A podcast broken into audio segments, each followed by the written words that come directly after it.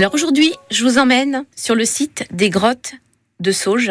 Alors je vous invite à partir de Sauge, donc euh, vous garez votre voiture sur la place de l'église.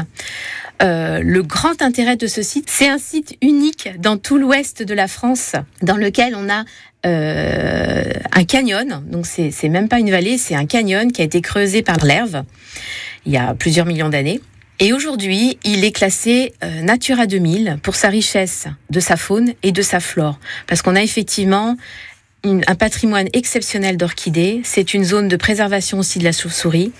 Euh, on a plein de papillons, plein de libellules. Donc c'est vraiment un, instant à la fois un site remarquable et à la fois un espace d'observation. Alors lorsque l'on part de, Sauge, vous avez la petite église, la toute petite église qui est le long du restaurant, qui est une église euh, 8e ou 9e siècle.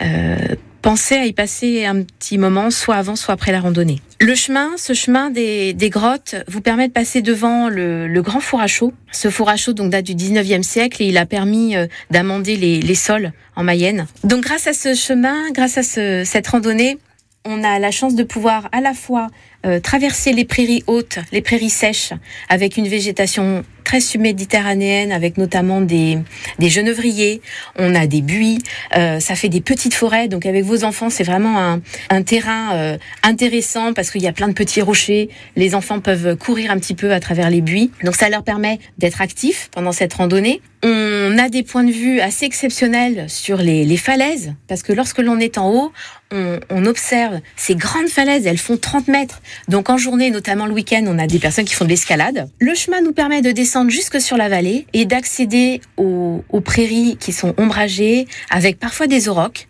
Donc euh, les aurochs, c'est quoi? Mais en fait, c'est la vache préhistorique parce que ce site, non seulement il est exceptionnel par sa richesse de sa faune et de sa flore, mais en plus de ça, c'est un site historique dans lequel on a retrouvé des grottes avec des peintures qui datent de moins 10 000 à moins 25 000. Elles sont d'ailleurs en visite. hein. Il suffit de, de, de se préparer, de réserver. Donc il y a la grotte de Margot et la grotte Rochefort à visiter et je vous les conseille. L'autre point d'intérêt que vous retrouvez sur toutes les photos quasiment qui représentent la Mayenne, ce sont les pas japonais.